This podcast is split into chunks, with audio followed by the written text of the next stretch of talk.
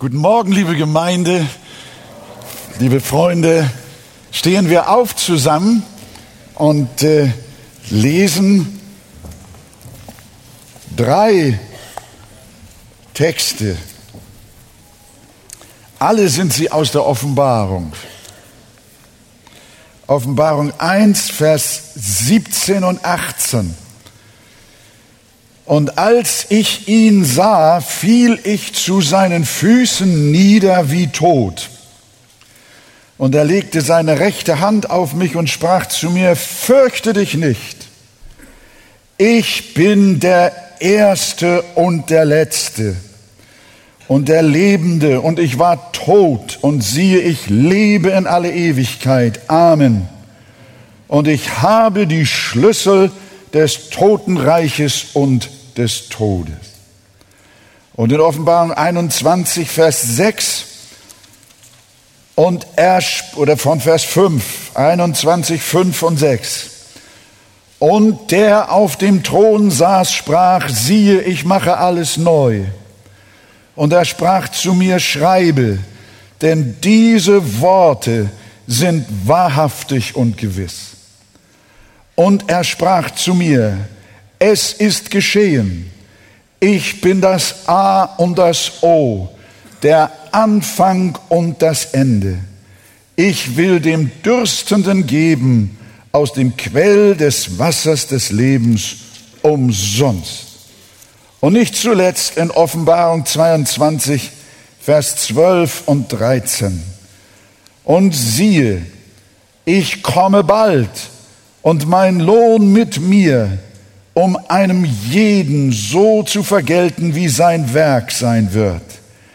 Ich bin das A und das O, der Anfang und das Ende, der Erste und der Letzte. Amen. Wollen wir das mal zusammen sagen? Ich bin das A und das O, der Erste und der Letzte, Anfang und Ende. Halleluja. Wir nehmen Platz miteinander. In der Konferenz war das Generalthema Christus im Mittelpunkt. Und ich habe so im Herzen, dass wir heute Morgen daran anknüpfen und diese drei Texte zusammenfassen und auch über Jesus Christus sprechen, der das Zentrum und die Mitte allen Seins ist. Luther hat gesagt, der höchste Artikel unseres Christenglaubens ist Christus. Das Zentrum ist er. In vielen Bereichen lehrt uns Gottes Wort, dass der Herr Jesus in der Tat alles umfasst, das A und das O. Ich nehme nur einige heraus. Einmal ist er Anfang und Ende, der erste und letzte alles Seins. Jesus war vor aller Zeit und er wird auch nach aller Zeit sein. Christus war da, bevor Himmel und Erde gemacht war, bevor die Sonne jemals schien, bevor die Sterne jemals leuchteten, er war da lange, bevor die Engel geschaffen worden sind.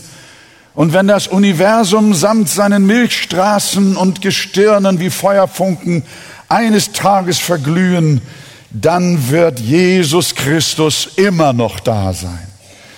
Und der Herr sein.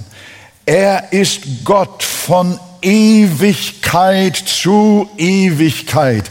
Er ist der Erste ohne Anfang und der letzte ohne Ende. Wir Menschen existieren nicht durch uns selbst. Um gezeugt zu werden, brauchtest du einen Vater. Ist euch das klar? Gibt es jemand, bei dem das nicht der Fall war? Um geboren zu werden, braucht es eine Mutter. Auch das gilt für uns alle ohne Ausnahme. Wir benötigen Sauerstoff, um zu atmen. Wir brauchen Nahrung, um nicht zu verhungern, Kleidung, um nicht zu erfrieren. Wir sind abhängige Kreaturen. Wir sind nicht die Ersten und die Letzten, wie manchmal der Hochmut der Menschheit äh, uns zu denken verleiten mag. Nein, der dreieinige Gott ist das einzige Wesen, innerhalb und außerhalb des Universums, das absolut unabhängig ist. Er ist in sich selbst genug. Jesus klärt uns in Johannes 5, Vers 26 darüber auf. Denn wie der Vater das Leben hat in sich selber, so hat er auch dem Sohn gegeben, das Leben zu haben in sich selber. Der Vater hat das Leben in sich selber. Wir haben das Leben überkommen von Vater, von Mutter. Und unser Leben wird erhalten von Dingen, die außerhalb von uns sind, die wir dringend brauchen und benötigen, sonst sterben wir. Aber unser Gott und unser Herr Jesus Christus, liebe Freunde, er lebt nicht durch das, was außerhalb von ihm ist, sondern er lebt durch das, was innerhalb von ihm ist. Und alles, was in ihm ist, ist absolut ausreichend. Mehr braucht er nicht. Er lebt durch sich selbst. Welch einen Gott, welch einen Erlöser. Jesus Christus haben wir. Ist das wahr? Ja, das ist, jetzt lass das mal mit dem Klatschen sein. Wir wollen jetzt hören, was wir aus der Schrift lernen. Der Sohn hat das Leben in sich selber, wie auch der Vater. Die Ursache, die Schöpfung hat eine Ursache. Und die ist der Schöpfer. Himmel und Erde und alles, was darin ist, ist eine Sache von Ursache und Wirkung. Aber der Vater, der Sohn und der Heilige Geist ist nicht das Ergebnis von Ursache und Wirkung. Seine Existenz hat auch nicht die Ursache darin, dass er sich selbst erschaffen hätte. Nein, er ist nie erschaffen. Er ist, wie ich schon sagte, Anfang ohne Anfang. Er ist Ende ohne Ende. Er braucht keine externe Unterstützung. Darum sagt der Psalm, denn bei dir ist die Quelle des Lebens. In ihm ist die Quelle alles Seins. Früher haben wir ein Lied gesungen, alles Leben strömt aus dir. Ein wunderbares Lied.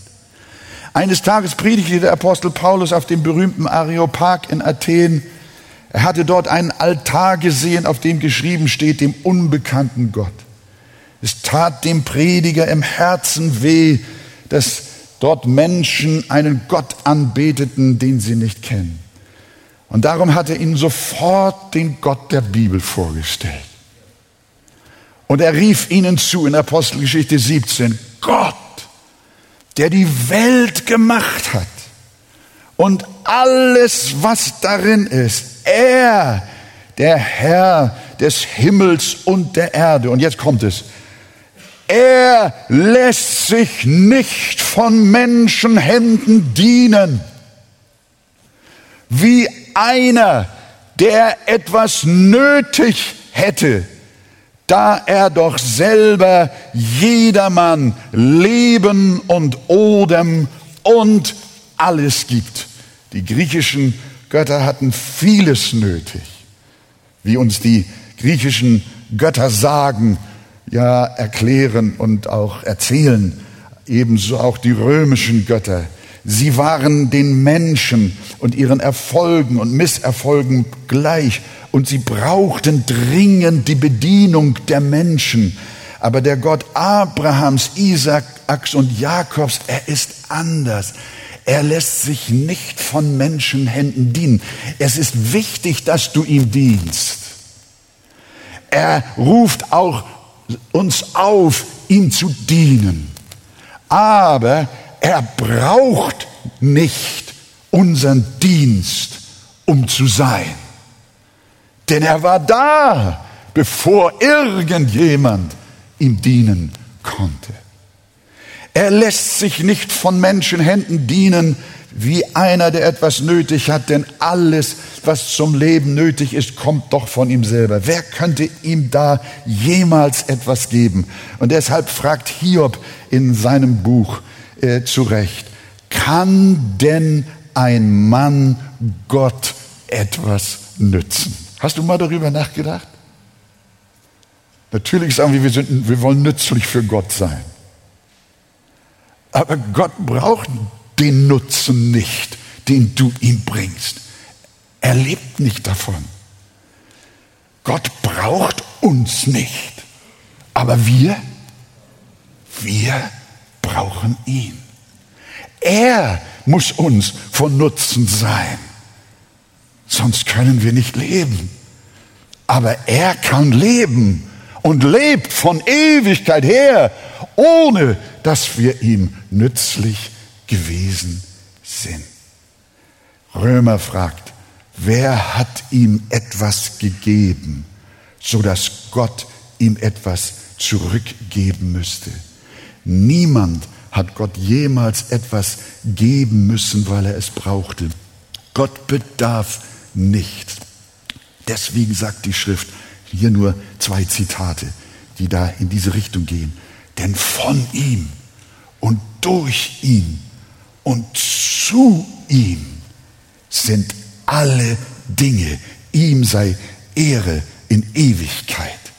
Amen, schreibt Paulus noch dazu. Im Kolosserbrief.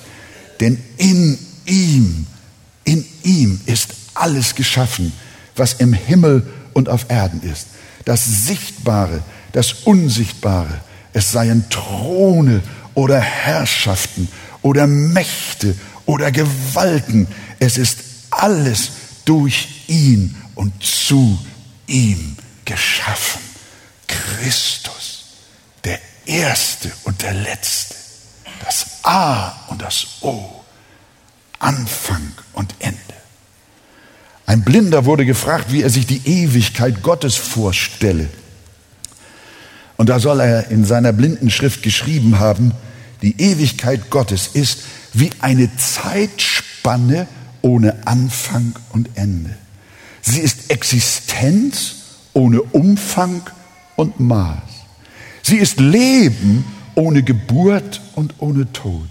Sie ist Gegenwart ohne Vergangenheit und Zukunft. Sie ist heute ohne gestern und ohne morgen. Das ist Jesus. Alpha und Omega allenseits.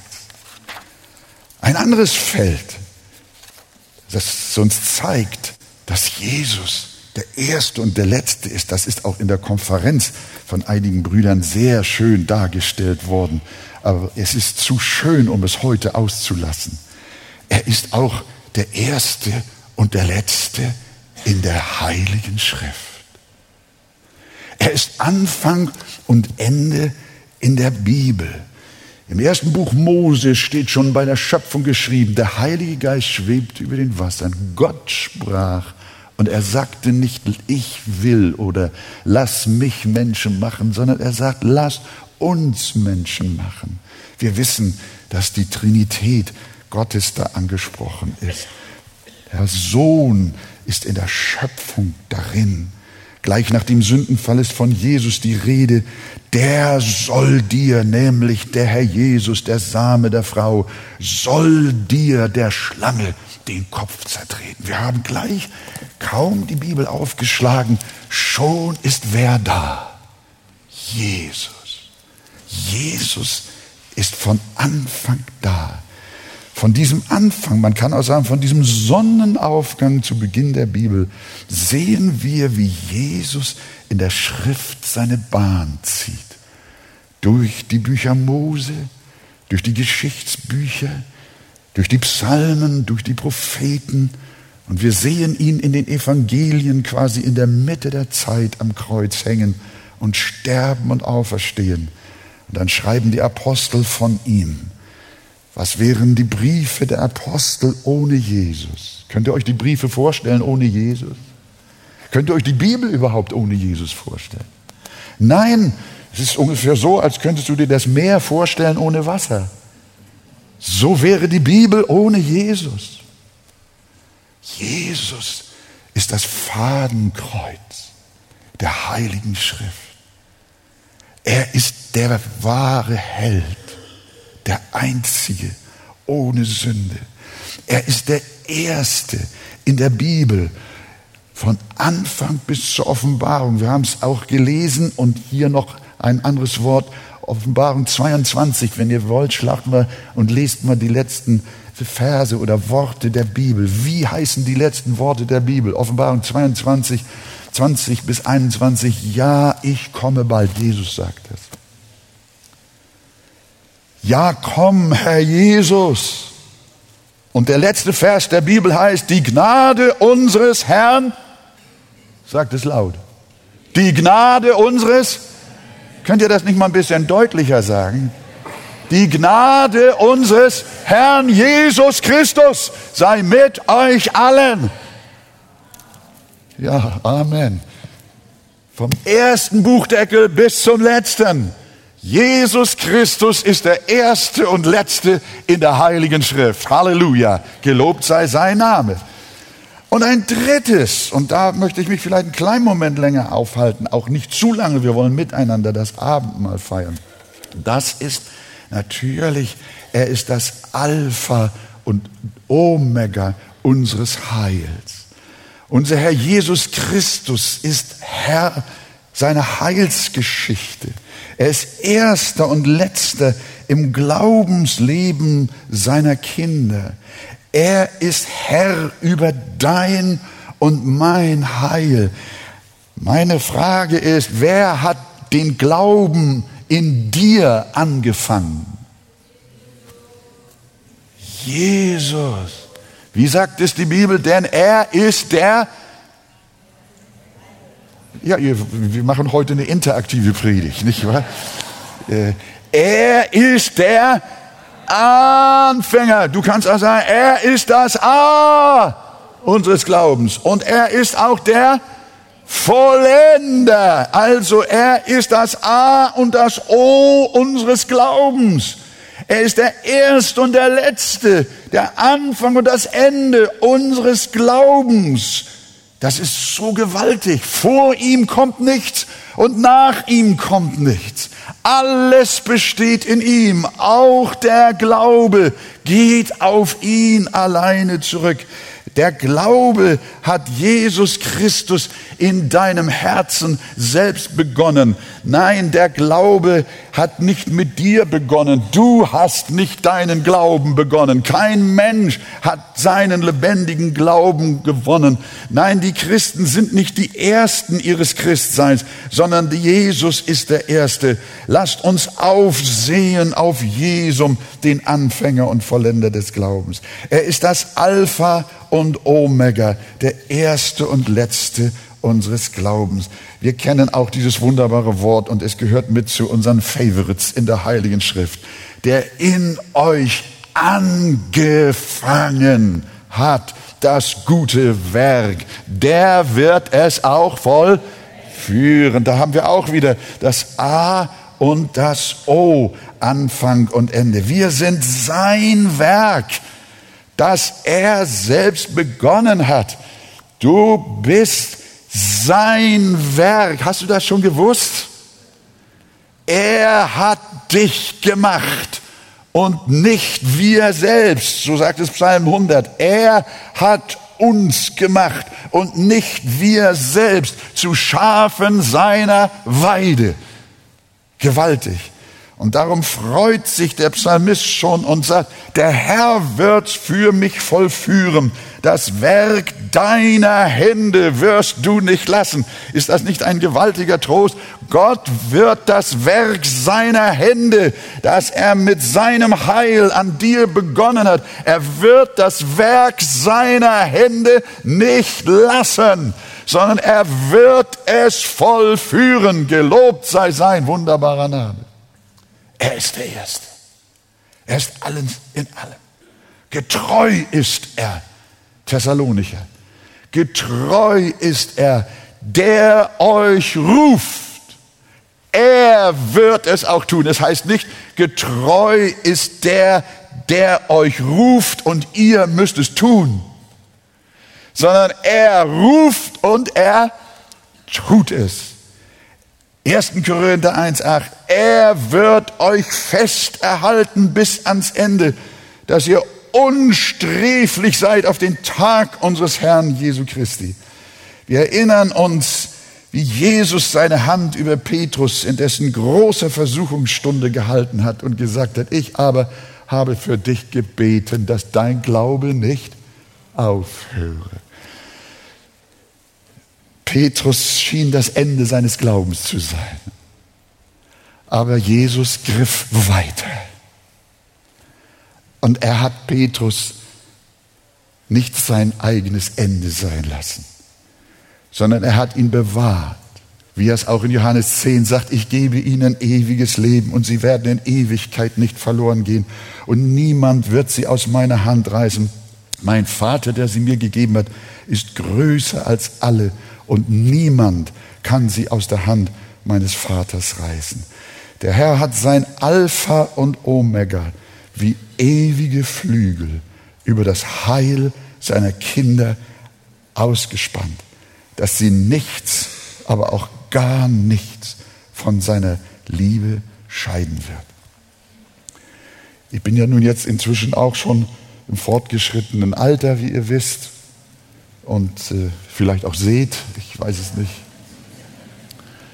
Äh, und es ist so, ich habe mich früher auch mit der Ewigkeit beschäftigt, auch als junger Christ, das ist doch klar. Auch Teenager die, denen Jesus begegnet, die haben auch in ihrem jungen Leben ein, ein großes Interesse, etwas über den Himmel zu hören und auch über das ewige Leben und über das, was nach dem Tode kommt. Das ist nicht nur ein Thema für alte Menschen. Aber wenn du etwas älter wirst, dann äh, kommt das, ist das drängender, dann zählst du die Jahre. Ne? Äh, statistisch hast du nicht äh, mehr so viel vor dich. Und manchmal dann kalkuliert man noch, wenn man 70 ist, äh, sagte mal jemand zu mir, na ungefähr so zehn Jahre denke ich noch. Oh, der will 80 werden. Und manchmal dann denke ich, vielleicht, mein Schwiegervater ist 89 geworden, Wolfgang, das wäre ja schön. Aha, aber dann werde ich ganz leise und sage, Vielleicht ist es auch schon morgen. Und dann kommt die Frage, das werdet ihr merken und auch in Gesprächen mit älteren Menschen, oft auch an Sterbebetten. Auf welcher Basis werde ich jetzt selig? Auf welcher Basis kann ich sicher sein, dass ich auch wirklich angenommen bin bei Jesus? Sie fragen dann oft in Gesprächen und manchmal mit wirklich sterbenden Gotteskindern, habe ich sie sagen hören, ich habe doch noch so viele Sünden. Und ich habe doch so wenig Frucht gebracht. Bin ich auch treu genug gewesen? Wird Gott mich annehmen? Dann habe ich erlebt, immer wieder, dass dann handfeste Verdammnisängste über Christen kommen, die jahrzehntelang dem Herrn gedient haben und mit Sicherheit wiedergeborene Menschen sind. Auf einmal poppt diese Frage auf. Wie wird mein Ende sein? Und ich habe nicht wenige getroffen. Sie hatten keinen Seelenfrieden in ihrem Herrn. da habe ich mich manchmal gefragt, haben wir ihnen das Evangelium nicht richtig gepredigt? Ich glaube, es ist wahr, wir haben es ihnen zu lange missverständlich gepredigt. Wir haben ihnen gesagt, wenn sie nicht gut genug auf sich aufpassen, wenn sie nicht treu genug sind oder gerade in dem Augenblick versagen, wenn Jesus wiederkommt, dann können sie auf einen Schlag alles verlieren, woran sie 50 Jahre oder 40 Jahre oder wie lange geglaubt haben. Es ist wahr und ich bekenne das und Gott hat mir geholfen, auch im Laufe meines Dienstes, dass ich mehr und mehr Jesus als das Alpha und Omega unseres Glaubens sehe. Zwischen ihm und in ihm allein alles hängt und nicht in mir. Sie sind noch nicht sicher, ob der Herr Jesus sie annimmt. Und wir haben ihnen gesagt, sie können sicher sein, wenn sie alle Bedingungen erfüllen. Und wir haben sie auf sich selbst geworfen und nicht wirklich auf Jesus. Als ich dann später merkte und immer mehr auch diese Herrlichkeit des Evangeliums erkannte, dass ja mein Heil nicht von mir abhängt, dass Jesus nicht der Anfänger ist und mich auf die Reise schickt und sagt, sieh zu, dass du gut ankommst, sondern dass Jesus auf der ganzen Reise mit mir ist und mich bis ans Ziel bringt. Und ich ganz genau weiß, wenn ich auch manche Irrungen und Wirrungen in meinem Leben habe, ist Jesu Hand, die mich festhält und mir doch den richtigen Weg zeigt. Er ist mein Alpha und er ist auch mein Omega. Es gab Diskussionen mit anderen Pastoren. Einer, der hat zu mir gesagt, Wolfgang, glaubst du wirklich daran, einmal gerettet, immer gerettet? Oh, das ist so ein Schlagwort. Einmal gerettet, immer gerettet. Ich wusste erst gar nicht, was ich sagen sollte. Dann habe ich ihn gefragt, ja, was möchtest du denn haben? Einmal gerettet und noch lange nicht gerettet? Dann wusste er mir nicht zu antworten. Ja, was ist denn nun, ihr Lieben? Wie sieht es denn aus? Nein, wenn wir einmal gerettet sind durch die mächtige Gnade unseres Herrn Jesus Christus, dann sind wir für immer gerettet. Sagt ihr Amen dazu? Und der Heilige Geist durch das Wort Gottes möchte euch das mit eisernem, ich sag mit feurigem Griffel in euer Herz hineinschreiben. Dass das Bestand hat auch in den Krisen eures Lebens. Dass das Bestand hat, wenn ihr auch abberufen werdet und durch das Tal des Todesschattens gehen müsst. Und großes Unglück über euch kommt dann soll es feststehen, dass Christus das A und O deines Glaubens ist und der Erste und der Letzte deiner Seligkeit. Denn wer will die Auserwählten Gottes beschuldigen? Gott ist hier, der da gerecht spricht. Wo die Sünde mächtig geworden ist, da ist doch die Gnade viel mächtiger geworden, damit die Gnade herrsche durch Gerechtigkeit zum ewigen Leben. Habt ihr gehört? Die Gnade herrscht in deinem Leben. Wir denken immer, die Gnade ist so ein Plumpudding, den kannst du formen und biegen, wie du willst. Nein, die Gnade ist nicht so irgendwie so ein, so ein undefinierbares Gefühl, sondern die Gnade ist eine Herrschaft in unserem Leben. Deswegen hat Terstegen gesungen, ich bete an, was denn? Sagt das laut. Ihr braucht jetzt nicht zögern. Die Macht der Liebe.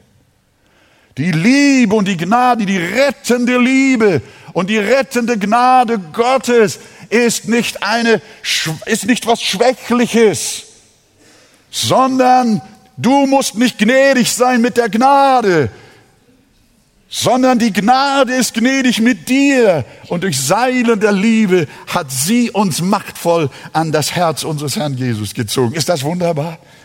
Ihr Lieben, das ist so köstlich. Und wir dürfen wirklich sagen, die Gnade herrscht in unserem Leben. Das bedeutet nicht billige Gnade, aber eine Gnade, die wirklich errettet, die an uns dranbleibt, die uns erzieht, die uns heiligt und die uns schließlich vollendet, dass wir Jesus sehen werden von Angesicht zu Angesicht. Amazing Grace, how sweet you are. Und so möchte ich auch zum Schluss heute Morgen besonders angefochtene und zweifelnde Gotteskinder ansprechen. Und auch solche, die möglicherweise noch nicht errettet sind. Wie groß auch deine Sünde und dein Versagen ist, beginne nie bei dir selbst. Wenn du meinst, dass du nicht selig werden kannst, dass Gott mit dir nicht zufrieden sein kann, dann blicke nicht auf dich selbst. Überlege nicht, was du tun kannst. Fang nicht mit dir selbst an, sondern lass Jesus den großen Anfänger sein. Schau auf zu ihm. Wirf dich einfach auf ihn und vertraue seiner Gnade und seinem heiligen Blut. Wir feiern das Abendmahl, das er am Kreuz vergossen hat. Du wirst niemals eine wahre Erlösung erfahren und sie vor allen Dingen niemals genießen, es sei denn, du machst Jesus zu deinem Alpha und Omega deiner Errettung. Manche Zweifler fragen, ob sie genug Buße getan haben.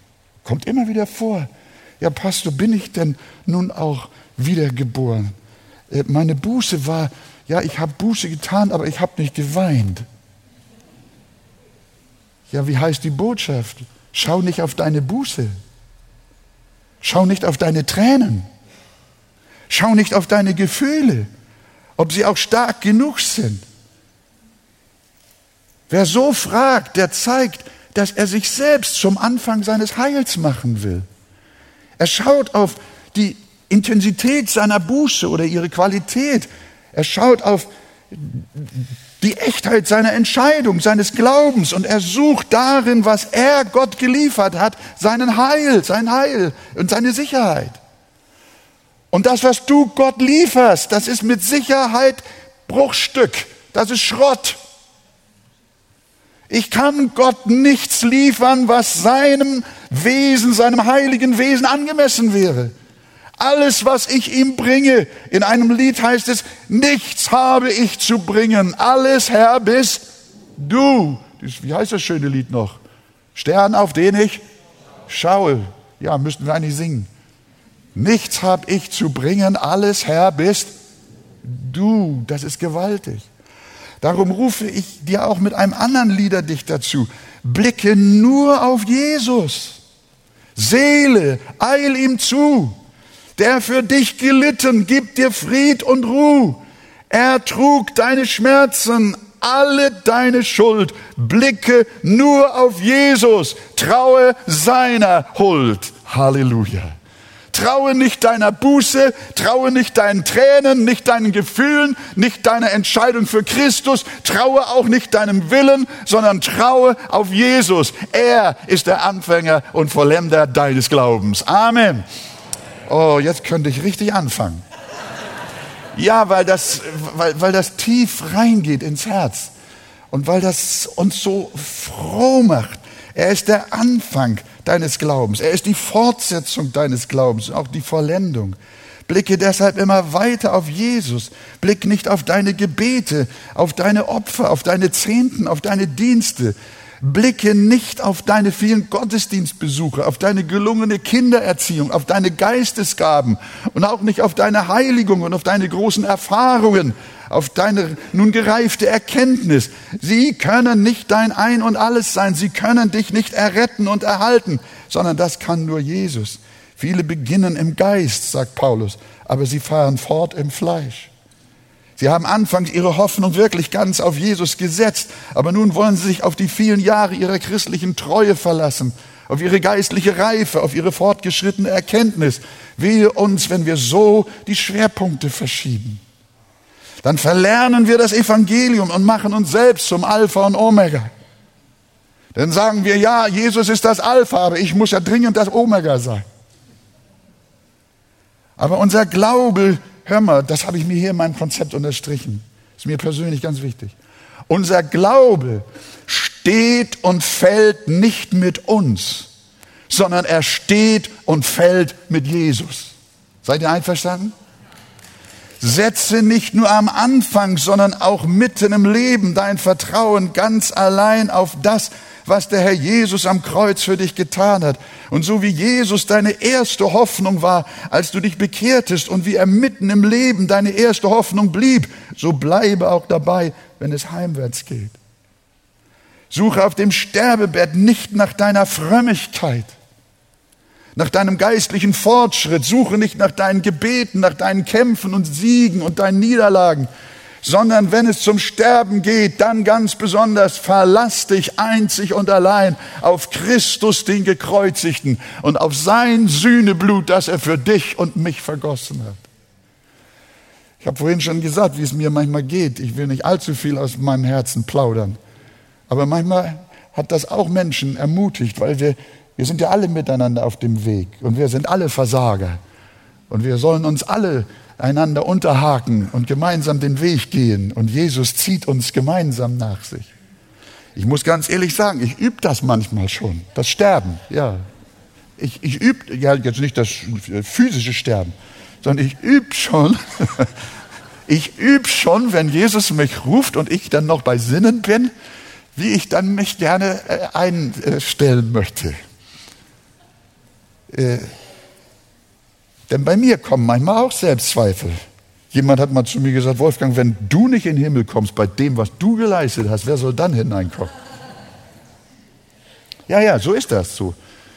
Wenn wir den Satz nochmal von vorne anfangen, dann wissen wir alle, dass man so nicht reden kann. Und dass das eine ganz große Lüge ist. Ein Pastor kommt nicht in den Himmel, weil er Pastor war sondern ein Pastor kommt im Himmel nur, weil Jesus ihn gerettet hat. Und so sind manchmal bei mir auch Selbstzweifel, wenn ich meine Fehler und mein Versagen sehe, meinen alten Menschen, meinen Stolz, meinen Unglauben. Ich kann euch sagen, im Alter hast du auch noch viel Stolz. Bilde dir nicht ein, wenn du 80 bist, dann ist das alles weg. Das wird manchmal noch schlimmer im Alter als in der Jugend. Oh ja, nu, ja, das, das ist so. Ich habe junge Menschen schwer sündigen sehen und ich habe alte Menschen sündigen sehen, wie sie in ihrer Jugend nicht gesündigt haben. Ja, das ist wahr. Das, das ist ein Zeichen dafür, wir wissen, wir hängen alle am Tropf. Wir hängen alle am Tropf von Jesus. Und wenn er uns seine Vitamine nicht gibt und seine Gnade uns nicht zufließen lässt, dann versagen wir alle, egal wie alt wir sind. Wir brauchen alle gemeinsam Jesus. Und dann kommen, wenn wir nicht an ihm hängen, unsere Befürchtungen, unsere Ängste, unser Herz, auch mein Herz, das trotzig und verzagte Ding. Und ich habe schon manchmal zum Herrn gesagt, Herr, was soll bloß aus mir werden? So kannst du mich doch in deiner Herrlichkeit nicht gebrauchen. Schau doch an, was für ein Typ ich bin. Ja, wie fehle ich doch. Ich bin doch fehl am Platz im Himmel. So eine elende Kreatur wie ich, mit wie viel Beulen. Aber dann spricht er mal, ich spreche ganz allgemein. Ich darf das, das ist wirklich sehr intim. Aber dann spüre ich nicht wörtlich, ich höre keine Stimme. Aber ich habe manchmal in so einem stillen Moment regelrecht gehört, wie er sagt, Wolfgang, mach dir keine Sorgen. Ich bin da. Ich habe das erste Wort in deinem Leben gesprochen, schon vor Grundlegung der Welt. Und ich werde auch das letzte Wort sprechen. Ich war dein Anfang und ich werde auch dein Ende sein. Und was ich angefangen habe mit dir, das werde ich auch vollenden. So von Zeit zu Zeit wechselt meine Frau die Bettwäsche.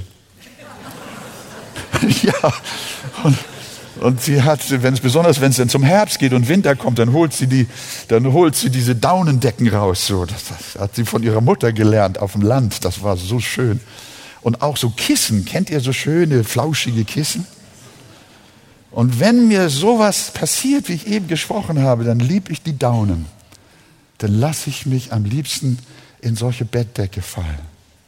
Nicht, dass es die Bettdecke ist. Es ist ein Gleichnis.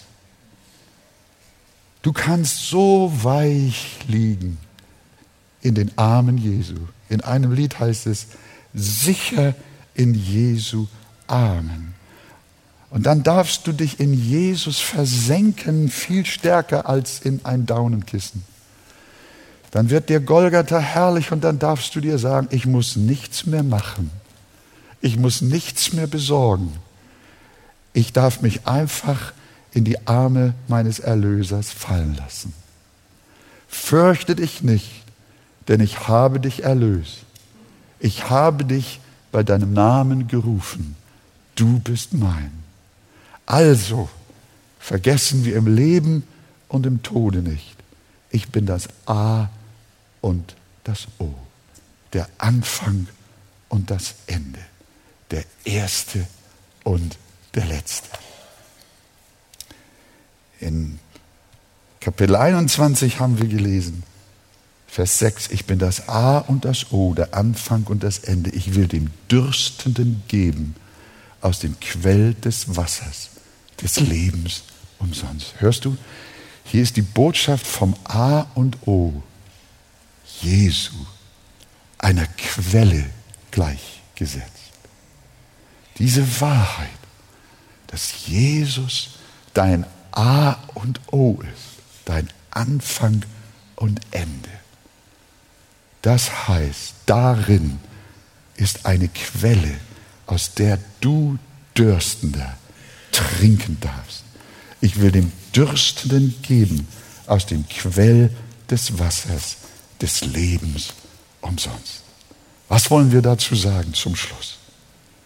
Wir geben Jesus den ersten Platz in unserem Leben. Ganz bewusst heute Morgen kannst du in deinem Herzen sagen, Pastor, das nehme ich auf. Das, was da gesprochen wurde, das ist für mich. Du bist so abgehetzt. Du bist so ausgedürstet. So kaputt, so geschlagen. Müde vom Kampf, auch vom christlichen Kampf. Du kämpfst mit der Frömmigkeit. Ich möchte dich einladen. Lass diese Botschaft aus der Schrift über deine Seele träufeln, wie Balsam. Jesus umfasst mein ganzes Leben. Und ich möchte auch, dass er der Erste und der Letzte ist. Wollen wir miteinander aufstehen und noch beten? Halleluja. Darf ich einfach mal fragen, ist das so in deinem Herzen auch, deine Sehnsucht? Möchtest du dich danach ausstrecken, dass dieses Wort Kraft und Trost für dein Leben ist, dass Jesus dein Ein und alles ist? Hebt doch eure Hände und sagt, Herr, so soll es sein. Seid frei in dieser Versammlung. Wir stehen alle vor Gott und sagen, oh Herr, diese Botschaft ist mein Trost. Diese Botschaft ist meine Hoffnung. Du, du Jesus, Jesus Christus, Gottes Sohn, der Anfang ohne Anfang und Ende ohne Ende. In dir darf ich zur Ruhe kommen. In dir darf ich gerettet sein und auf ewig erlöst sein. Herr, ich danke dir, dass dein Wort auch heute Morgen eine Kraft für uns ist. Du selber bist uns eine Kraft durch deine herrliche Botschaft. Und wir wollen dich anbeten, dich loben und preisen. Segne all die Menschen, die nicht nur ihre Hände ausgestreckt haben, sondern deren Herzen nach dir seufzen und sich nach dir sehnen, wie der Herr schreit nach frischem Wasser. So schreit meine Seele Gott zu dir. Gelobt sei dein Name. Amen.